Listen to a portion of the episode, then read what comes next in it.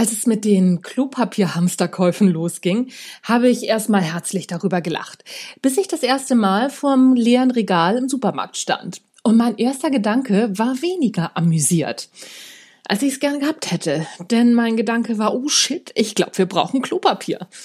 Dabei hatten wir noch mehr als genug. Ich bin eben auch nur ein Mensch und damit vor allem eins, ein Mitläufer und ein Herdentier.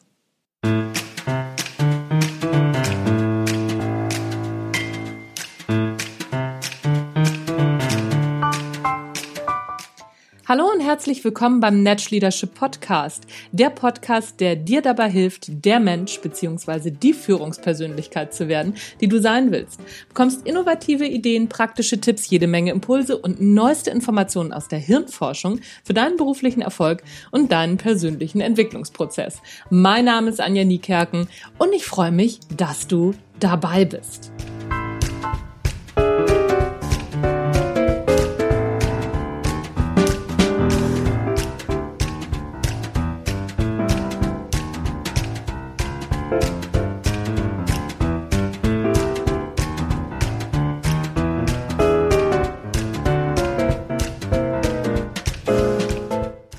Warum wir alle Mitläufer und Herdentiere sind.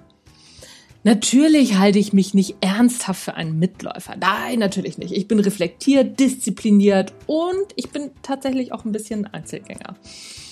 Wenn ich von Massenpaniken lese oder davon, wie viel Herdentier so im Mensch steckt, dann interessiert mich das vor allem aus professioneller Neugier und nicht, weil ich denke, ich wäre auch so. Ich bin schließlich Individualistin. So wie ich denken übrigens die meisten. Und so wie ich liegen die meisten meilenweit daneben. Ein schönes Beispiel dafür, dass wir uns sogar in einer Gruppe anschließen, die wir gar nicht kennen, ist der Hype um Apple-Produkte. Ich bin übrigens auch Apple-Jünger, ich oute mich. Und der Witz ist, Apple-Produkte stehen für Individualität und ein bestimmtes Lebensgefühl. Wenn man ganz ehrlich ist, ist eine Entscheidung für ein Apple-Produkt keine tatsächlich rationale Entscheidung. Für die Gegenstücke übrigens auch nicht so sehr, zumindest nicht im Hinblick auf die tatsächlichen Produkteigenschaften, sondern im Hinblick darauf, zu welcher Gruppe man gerne gehören möchte. Ist man stylischer Individualist? Oder vernünftiger Rationalist? Oder gehört man einfach einer Anti-Bewegung an? Die gibt's nämlich auch noch. Nee, nee, ich kaufe kein Apple, da gehöre ich nicht dazu. Nur mal kurz drüber nachdenken. Natürlich sind solche Verhaltensweisen vom Marketing beeinflusst, überhaupt keine Frage. Nichtsdestotrotz sind wir Herdentiere. Und das sind wir tatsächlich immer noch. Massenpaniken sind ein extremes Phänomen, welches genau hier einzuordnen ist. Professor Jens Krause und sein Doktorand John Dyer untersuchten das Phänomen des menschlichen Herdentriebs ein bisschen genauer. Und zwar ließen die Versuchsteilnehmer in einem Raum so rumlaufen. Die einzige Vorgabe war, dass sie mindestens eine Armlänge Abstand voneinander halten sollten. Und nur ein paar Versuchsteilnehmer waren eingeweiht, also die meisten nicht, ein paar eben. Und diese Versuchsteilnehmer sollten nach einem bestimmten Muster laufen. Und nach einiger Zeit kristallisierte sich immer ein bestimmtes Muster einer Schlange heraus, nämlich die nicht informierten Teilnehmer folgten aus irgendeinem ihnen nicht ersichtlichen Grund den Leuten, die wussten, wo sie lang liefen. Ganz erstaunlich. Und die geführten Teilnehmer, also die, die, die nicht eingeweiht waren, die haben das noch nicht mal bemerkt. Ganz, ganz erstaunlich. In ihrer Reportage, über die ich schon öfter gesprochen habe, wie viel Herdentier steckt in uns, lässt Linda Zerwakis Menschen gemeinsam in einem Raum warten. Außer einem sind alle eingeweiht. Nach ein paar Minuten ertönt eine Klingel und alle Eingeweihten stehen auf.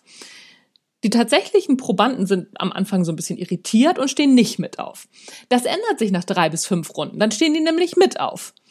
Und in dem Moment, in dem sich der Proband, der nicht Bescheid wusste, in dem der sicher aufsteht, wird der erste Eingeweihte ausgetauscht gegen jemanden, der wieder nicht Bescheid weiß. So und so geht das so lange, bis im Raum nur noch nicht eingeweihte Personen sind, die alle aufstehen, wenn eine Glocke läutet und nicht wissen, warum sie das machen. Ich verlinke dir das Ganze in den Show Notes, diese, ähm, diese Reportage, die, die ist einfach wirklich sehenswert, wenn es um, um Herdenverhalten geht. Äh, Finde ich ganz, ganz großartig. Das Phänomen, dass wir uns anpassen, ohne es zu merken, haben übrigens schon Theatermacher im 19. Jahrhundert erkannt. Ich glaube, so 1820 oder irgendwie so äh, ist das erste, ist es das erste Mal dokumentiert. Damals kamen in Paris die sogenannten Klaköre auf.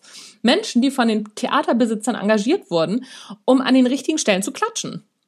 Wenn nur ein paar Menschen begeistert klatschen, zieht der Rest des Publikums früher oder später mit. Und der Witz ist, dass dann das Publikum auch das Gefühl hat, eine gute Vorstellung zu sehen ganz wahnsinnig erstaunlich. Amerikanische Comedy-Serien bedienen sich dieses Phänomens, indem sie Lachen und Klatschen an den entsprechenden Stellen einspielen, um eine entsprechende Stimmung beim Zuschauer zu erzielen. Jede TV-Show mit Live-Publikum lebt nicht nur von Klakören, sie hat auch Stimmungsmacher, die vor der Show das Publikum so richtig aufwärmen und in Stimmung bringen. Je besser der Anheizer, umso besser ist am Ende die Stimmung während der Show.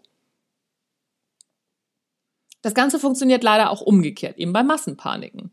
Da braucht es beispielsweise nicht zwingend eine tatsächliche Bedrohung. Sobald sich ein paar Menschen panisch verhalten, ist die Wahrscheinlichkeit hoch, dass weitere Menschen in Panik verfallen. Das liegt vor allem daran, dass wir uns weniger an den tatsächlichen Fakten als am Verhalten anderer Menschen orientieren. Das ist auch mit dem Klatschen übrigens so. Und so wird auch bei Hamsterkäufen ein Schuh draus. Selbst wenn wir noch ganz entspannt sind und im Grunde wissen, dass die Versorgungslage ja noch gut ist, reagieren wir auf leere Regale im ersten Moment eher angespannt. In solchen Momenten ist nämlich unser Stammhirn am Start, welches grundsätzlich für unser Leben mit den entsprechenden Instinkten zuständig ist. Und das reagiert eben erstmal mit einem unguten Gefühl und mit dem Impuls, Klopapier zu kaufen. Übrigens, nur weil es gegebenenfalls irrational erscheinen mag, jetzt Klopapier zu hamstern, heißt das nicht, dass unser Stammhirn Hirn immer nur irrationalen Unsinn macht. Weil unser Stammhirn über Jahrtausende hinweg so wunderbar funktioniert hat, sind wir als Menschheit da, wo wir gerade sind. Die einen haben eben noch mehr Stammhirn am Start als die anderen. Ob das gut oder schlecht ist, zeigt sich immer erst im Nachhinein. Wichtig ist vor allem, mit gutem Beispiel voranzugehen und Ruhe und Zuversicht auszustrahlen, vor allem in Krisensituationen. Denn auch das überträgt sich, wenn genug Menschen mitmachen. Egal ob in Führungssituationen oder im Alltag.